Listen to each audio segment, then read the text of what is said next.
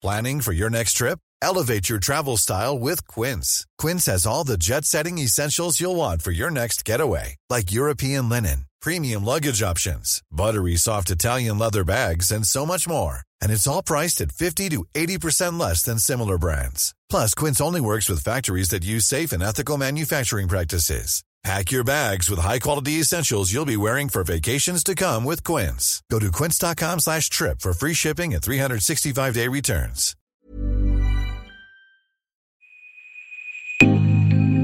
En Bienesta, somos un grupo de especialistas enfocados en la prevención y te ayudamos a diseñar un mapa de bienestar con dietas de vanguardia. Visítanos en bienesta.com. Especialista en medicina antiedad y medicina mente-cuerpo. Reconocida nutrióloga funcional, conferencista y escritora a nivel mundial. Ella es Natalie Marcus.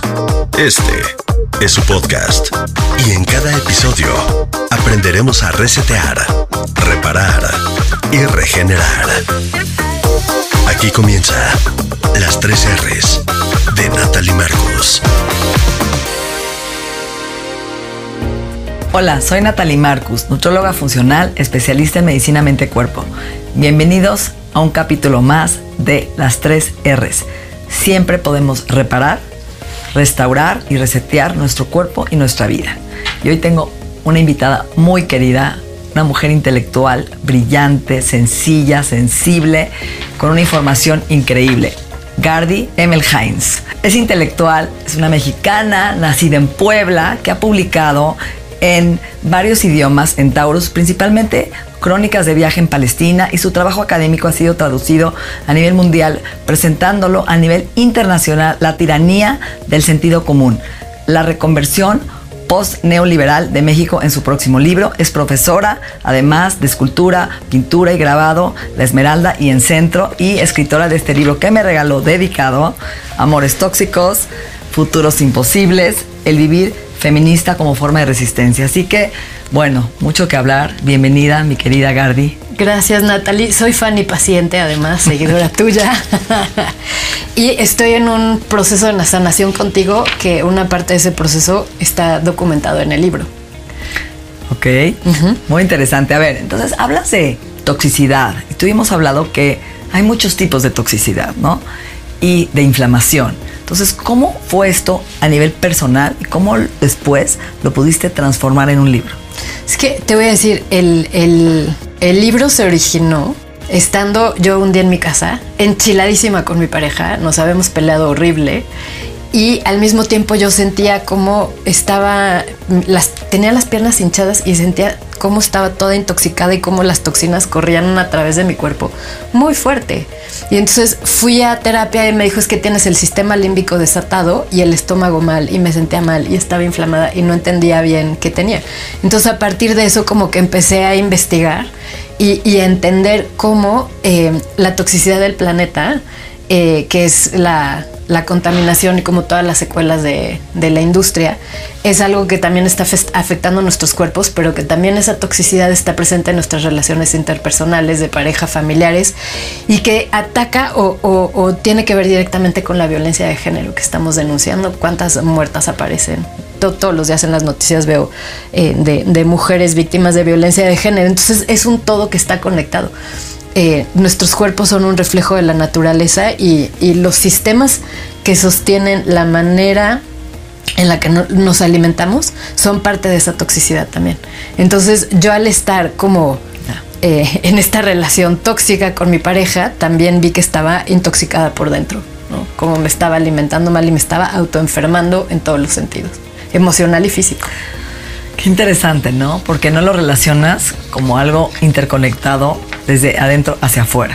Y ahora dime una cosa, este, cuando tú escribes en este libro maravilloso, Amores Tóxicos, este, ¿qué onda con esa resistencia? ¿Qué es ese vivir feminista? Porque el feminismo, ¿no? Está de, una forma como mal visto, desde un punto de vista de, ¿no? Estas mujeres que ahora vienen con esta onda, esta tendencia. Que, te rompen cosas. Que, rompen cosas. ¿A qué te refieres?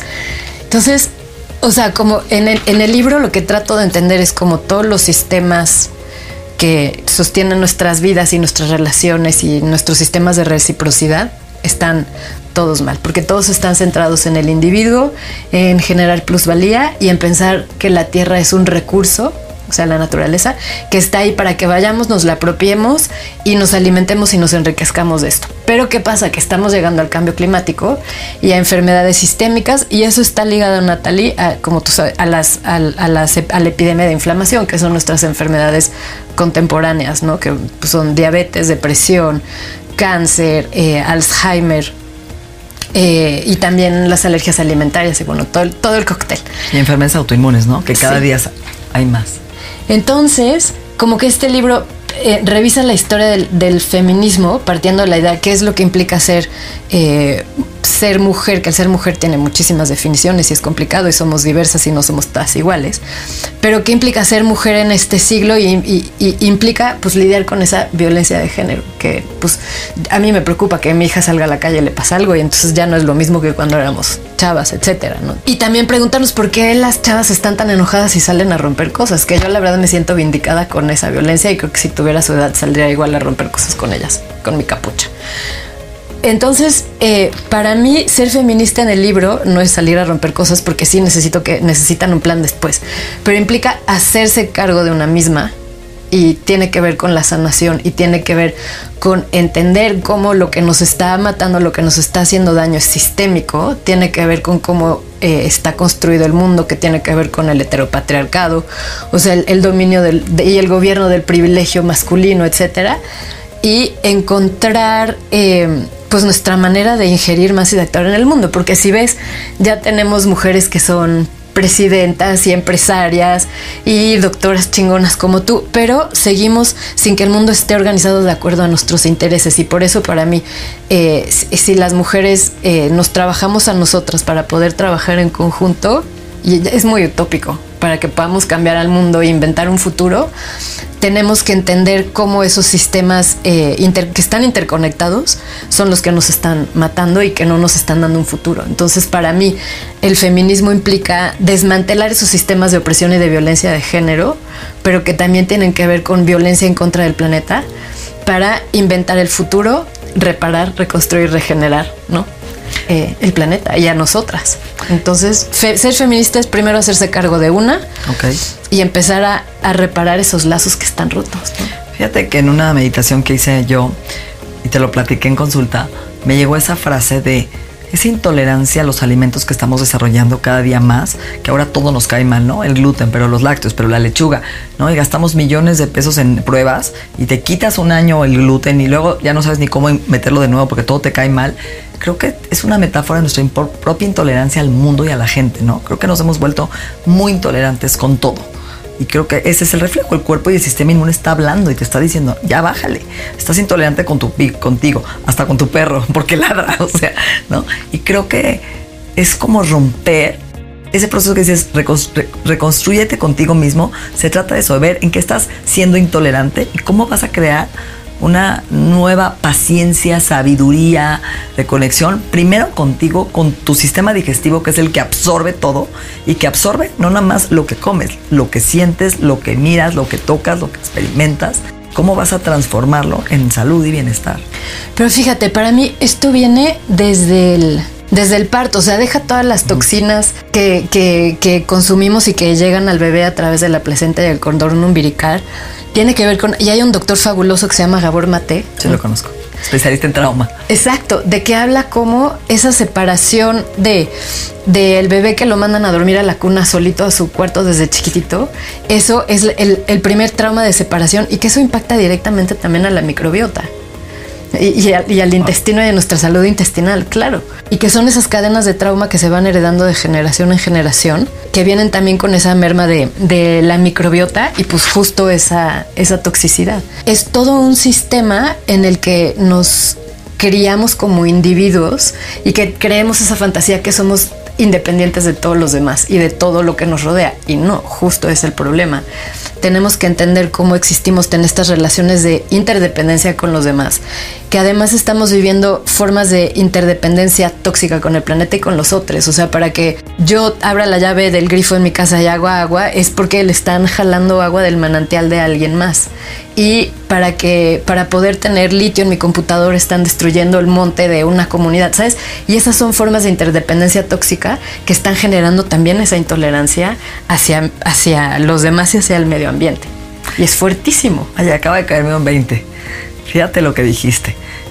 Nuestro cuerpo está lleno de más de 30 trillones de bacterias que viven en equilibrio, supuestamente. Y el tema es cómo unas viven en armonía con otras o al revés. Es disbiosis, que es falta de equilibrio. Entonces yo creo que ese esas enfermedades de la microbiota que estamos viviendo hoy como colitis, reflujo, acidez, síndrome de colon irritable, diarrea, psoriasis, enfermedades autoinmunes empiezan porque no estamos permitiendo que ese ecosistema esté en equilibrio como nosotros no estamos en equilibrio con todo lo que nos rodea. ¿Sí me entiendes? Sí. Y otra vez. Y aceptando eso, ¿no? Sí. Regresando, regresando al, feminismo, eh, los partos. O sea, para mí mi lucha, y siempre los digo en mi clase de feminismo, chavas, infórmense y luchen por un parto natural. Cuéntales qué pasa en el parto natural con la microbiota. Sí, se destruye, ¿no? Desde como el tiempo, el timing de que se separa el bebé, que no lo pegan a la, piel, a la microbiota de la mamá, no succiona, entonces la, la mujer no recibe esas bacterias de los dos lados de la saliva del intestino para que el sistema inmune desde ahí empiece no nada más a producir oxitocina, neurotransmisores, sino que realmente empiece a generar un buen sistema inmunológico para el resto de su vida. Y es un trauma. Eso. A mí yo lo viví en mi cesárea. O sea, lo vi envuelto y nunca lo toqué. Qué fuerte. Y, dos meses después, porque estuve en el hospital pues, dos meses en terapia, ¿no? Entonces, ahí fue la lucha donde mis hijas tuvieron que reconstruir su sistema inmunológico con probióticos, enfermándose cada mes y fue todo el proceso que viví. Pero qué interesante lo que dices. Claro, o sea, el, también el parto, el, que, o sea, el pasaje del canal por vaginal, el, por el por el pasaje vaginal, el bebé se va impregnando la microbiota de la se coloniza la, se colonizan las bacterias. Pero aquí en México, si te pones a ver, 90% de los partos son cesáreas. Y fíjate que hay estudios que dicen que si toman, por ejemplo, le diste leche materna en una botella, ya cambió la microbiota que si tomó de tu seno materno directo. O sea, no es lo mismo, aunque sea la misma leche. Tiene que tocar piel con piel. Tiene que haber un trabajo de microbiota. Acuérdate que la microbiota está en la piel, en la lengua, en la saliva, en todos lados. Pero entonces, a ver, yo sí, o sea, a mí, yo sí tuve mi parto natural. Yo sí amamanté a mi hija hasta los dos años y cacho. Pero mi microbiota ya venía mermada. Háblanos un poquito de la regeneración, por favor. Ok. Bueno, yo creo que también venía mermada por otras generaciones. Traemos ciertas predisposiciones genéticas a intolerancia a ciertos alimentos del abuelo, de donde vienes, de tu etnia. Hay gente que es más intolerante a los lácteos, que viene de Europa. Hay gente que tiene más intolerancia al gluten, ¿no? Depende de sus ancestros y de su tipo de sangre también, ¿no? Que comían cuando casaban. Y sin embargo, también el estrés que vivió tu mamá en el embarazo, cómo se cuidó, que yo creo que nuestras mamás, a mí no me dieron leche materna, no sé a ti, a mí no, a mí. Entonces todo eso afectó y luego tuve toda mi infancia antibióticos, toda, que eso lo platico en mi nuevo libro. Yo también, sí, sí, sí. Entonces, ¿cómo está mi microbiota? Si no me dieron leche, mi mamá pues, no me cargaba mucho y me tocaba, no, era como no era de moda y pues te enfermabas, te dan antibiótico. Entonces ahí pasé toda mi adolescencia con migrañas, estreñimiento crónico, medicinas, hasta que a los 25 años por mis hijas cambié mi estilo de vida. Es un proceso que vamos transmitiendo a nuestros hijos y hoy estamos tratando de usar menos antibióticos, alimentos más orgánicos, fomentar la lactancia, ¿no? cambiar nuestra, todo, nuestro estilo de vida. Y ahí es donde entra la, la pregunta que te quiero hacer muy interesante que dices, a ver, tú buscas destacar, la comida es la sustancia que nos une directamente unos a los otros y los ecosistemas vivientes del mundo. Nada más déjame dar un paso para atrás que estábamos hablando de que como todo es cultural y en nuestra cultura también consideramos a la comida como algo que nos da gozo, tiene que ver con el líbido y la consumimos en vez de alimentarnos. O sea, a mí me parece como importante hacer esa distinción de consumir y alimentarse, porque nuestra medicina es en está en, el, en los alimentos, ¿no? Pero en nuestra cultura la comida está ligada al deseo y entonces una persona que tiene obesidad y que come todo lo que quiera, pues es fiel a su deseo, pero se está matando, pero se está matando siendo feliz. Entonces la comida está ligada, te digo, está ligada al consumo, está ligada al estatus de clase, está ligada, o sea, es como parte de una experiencia, este que consumes. Entonces, como que toda nuestra relación con la comida está mal, además de cómo la producimos en granjas agroindustriales donde los animales tienen antibióticos y sufren y nos comemos la carne de animales estresados, ¿no? Atiborrados de medicinas que acaban también en nuestro cuerpo, etcétera. Y ácido láctico, ¿no? Por el estrés donde están. Por eso se hace tan dura la carne, porque está liberando toxinas del sufrimiento. Qué fuerte. Por eso se hace dura y hay que ablandar, ahora ponerle ablandadores para comernos algo más. Más químicos. Este podcast, este podcast es presentado por el Instituto en Salud Funcional Mente Cuerpo, Universidad Digital con los mejores especialistas a nivel mundial. Estás escuchando Las 3 R's, un podcast de Natalie Marcos. Dicen que el animal tiene el hambre, el estómago, desde el instinto y el hombre tiene el hambre en el cerebro. Sí, es cierto, ¿no? O sea, Pero yo sí creo que, es cultural. Yo creo que es cultural. O sea, si cambiáramos, si nos resetáramos y entendiéramos a la comida como nuestro alimento como medicina, dejaríamos de consumir esa aberración deliciosa que es grasa con azúcar. ¿No? que es la invención del siglo XX, que también nos está llevando a la perdición, además de toda la, la- la merma de la microbioma por los antibióticos, las cesáreas, etcétera. Pero yo porque siento que nos falta placer, ¿no? Siento que estamos dándole tanto poder al- a la comida en cuanto al azúcar, nos da endorfinas. Sí, sí nos da un chorro de, de estas sustancias opioides que nos dan tanto rush y felicidad que en nuestro día a día estamos tan aburridos, tan acelerados, tan desconectados, tan estresados, que es nuestro momento de peace and love, ¿no? Sí, pero ¿no crees que podríamos resetear el placer? 100%. Sí, sí. Buscarlo en un libro, en un buen café, en una charla como esta, en un, po- o sea, Sí, en, en- un atardecer. En un atardecer, o como, como dicen estos forest baths, los baños de bosque. Ah, sí, sí, sí. O sea, regenerar nuestras, las, nuestras fuentes de placer. Algo mucho más primitivo, ¿no? Más ancestral y más sencillo. Y que no nos esté matando, Exacto. literal. Entonces, como te digo, pues somos lo que comemos y la comida, o sea, acabamos imbricados como en estos conglomerados tóxicos de, de carne, de tierra, de agua, de toda la biomasa que estamos, te digo, acabando con el planeta. Y tenemos que empezar a entender cómo estamos interconectados, pero también estamos conectados con el territorio. Estabas hablando de cómo eh, somos muchos migrantes, somos, estamos dislocados y no tenemos las enzimas para procesar los alimentos que consumimos en nuestra nueva tierra y eso va de generaciones, que nos enferma también. Entonces, entender todo esto y hacer parte de esto de nuestra vida cotidiana para empezar a sanar desde ahí y entender que todos somos interdependientes del planeta entre nosotros y que que hay que generar relaciones de re- reciprocidad con la naturaleza, no ir y pescar lo que queremos o ir a agarrar lo que se nos dé la gana, sino también dar y repensar cuál es el lugar de los humanos en el planeta, ¿no? O sea, te estaba hablando justo hace un momento del antropoceno, Ajá.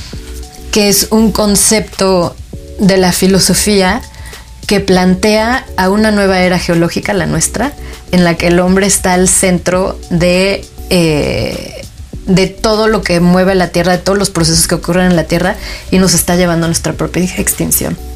Ves que una extinción la hicieron los dinosaurios, otra ahora somos Nos los toca. seres humanos que nos pusimos al centro de la Tierra, la Tierra está puesta a nuestro servicio, toda la función de las funciones del planeta y los animales del planeta y estamos encarando nuestra propia extinción. Entonces ese es el reto que tenemos. Y yo estoy viviendo en carne propia el reseteo, la regeneración y creo que para pensar un futuro sí se puede y va por ahí. Y, y pensar cómo estamos conectados con la tierra. Y hay una escritora, Caroline Steele, que inventó un término que se llama citopia, que es esta idea de que si centramos toda nuestra energía, nuestro trabajo, la economía la sociedad en cómo alimentarnos de formas no tóxicas o no violentas y en, en reciprocidad, eh, así podemos pensar un futuro en el planeta.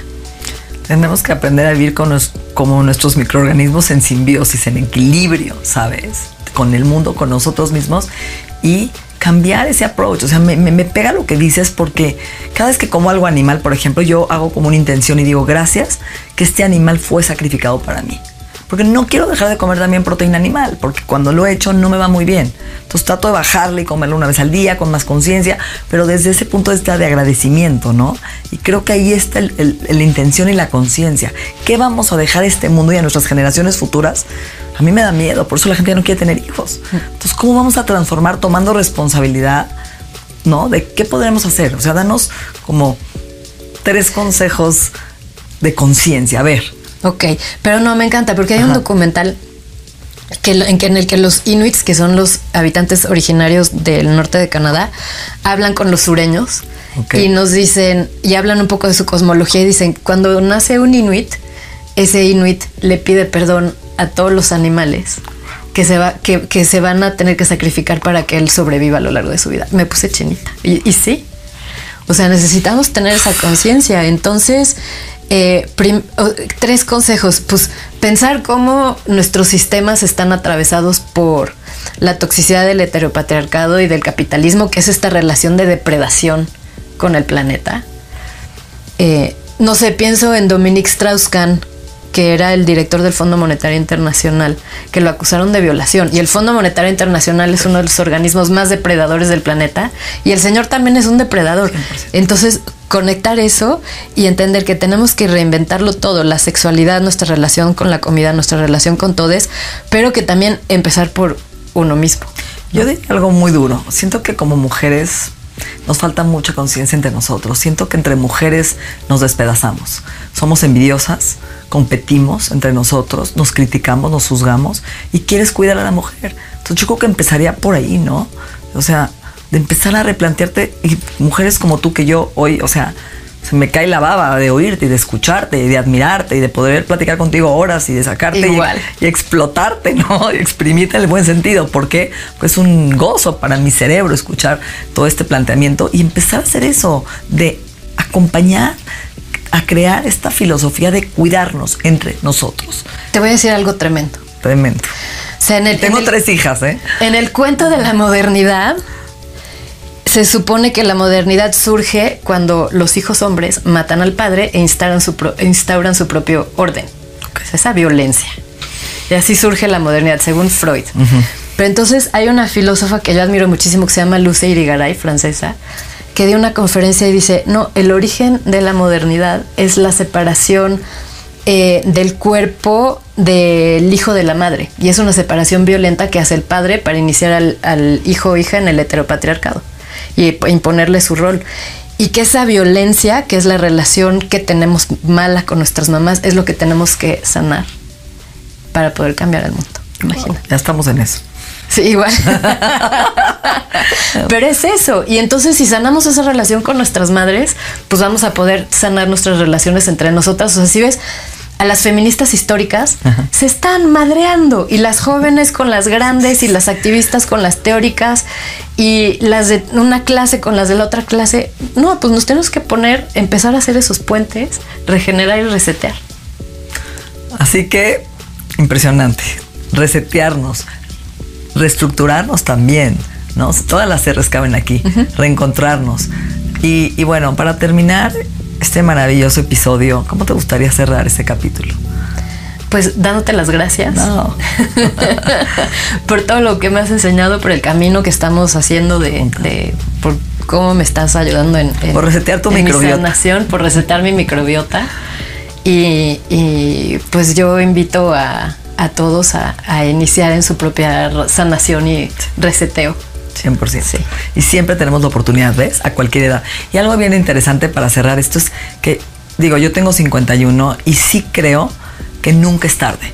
Nunca es tarde para sanar una relación con tu mamá, con tus hijas, que hoy, esta generación que estamos aquí, nos toca. Ya no hay pretexto, porque tenemos los recursos, la conciencia que a lo mejor nuestra mamá, nuestra abuela no la tuvieron. Entonces, hay que hacerlo. y, y perdonar a las mamás y las abuelas, pero pensar también que que el trauma se verá dando de generación en generación. si no limpias, se lo dejas a tus hijas. Como la microbiota. Exacto. Se la vas pasando. Exacto. Y, el primer contacto con, la micro, con el sistema inmune es en el embarazo, ¿sabías? O sea, cuando antes se creía que era al nacer, cuando nacía el bebé por la, por la vagina o por cesárea. No es así. El primer contacto con tu sistema inmune es en el embarazo con la microbiota, en la placenta con tu mamá. Wow. Entonces hay que cuidar esa placenta. Ahí es donde empieza a comer sano desde antes de embarazarte para tener, ¿no? Y crear un buen sistema inmune y cuidar tu placenta con probióticos, alimentos saludables, tus encías también limpiar. La placenta se parece mucho a la boca de la mamá. Entonces, si la mamá tiene un buen higiene dental, esa placenta también va a estar Guau. muy saludable. Es lo nuevo en, en- Guau. en medicina. Así que siempre estamos aprendiendo. Ah, y, y un consejo, como pe- que repensemos todos, todes, en, en esa relación con la comida de consumo y pensarla como alimento que nos alimenta, nourishing, ¿no? Sí, nourish, nourish, que en mi libro hablo, en mi nuevo libro también digo nutrir. Es- Esa palabra me encanta. No nutrir, es nutrir, es procurar, es acompañar, es, ¿no? Cambiar ese contexto con la comida. Y la medicina del futuro. Así es. Mil gracias, A ti. Nuestra mente y nuestro cuerpo se han transformado. El proceso continúa en la siguiente entrega de las 3 R's. Agradecemos la confianza de Health Addiction, el Instituto en Salud Funcional Mente Cuerpo y Bienestar. Las 3 R's, un podcast de Natalie Marcos. If you're looking for plump lips that last, you need to know about Juvederm lip fillers. With Juvederm Volbella XC and Juvederm Ultra XC, your lip look, whether it's subtle or bold, can last up to one full year with optimal treatment and no additional maintenance. Find a licensed specialist and see if it's right for you at juvederm.com today. That's J U V E D E R M.com. Add fullness to lips in adults over 21 with Juvederm Volbella XC or Juvederm Ultra XC. Do not use if you have severe allergies or a history of severe allergic reactions, or if you're allergic to lidocaine or the proteins used in Juvederm. Tell your doctor if you have a history of scarring or taking medicines that decrease the body's immune response or that can prolong bleeding. Common side effects include injection site redness, swelling, pain, tenderness, firmness, lumps, bumps, bruising, discoloration, or itching. As with all fillers, there's a rare risk of unintentional injection into a blood vessel, which can cause vision abnormalities, blindness, stroke, temporary scabs, or scarring. For full important safety information, visit juvederm.com.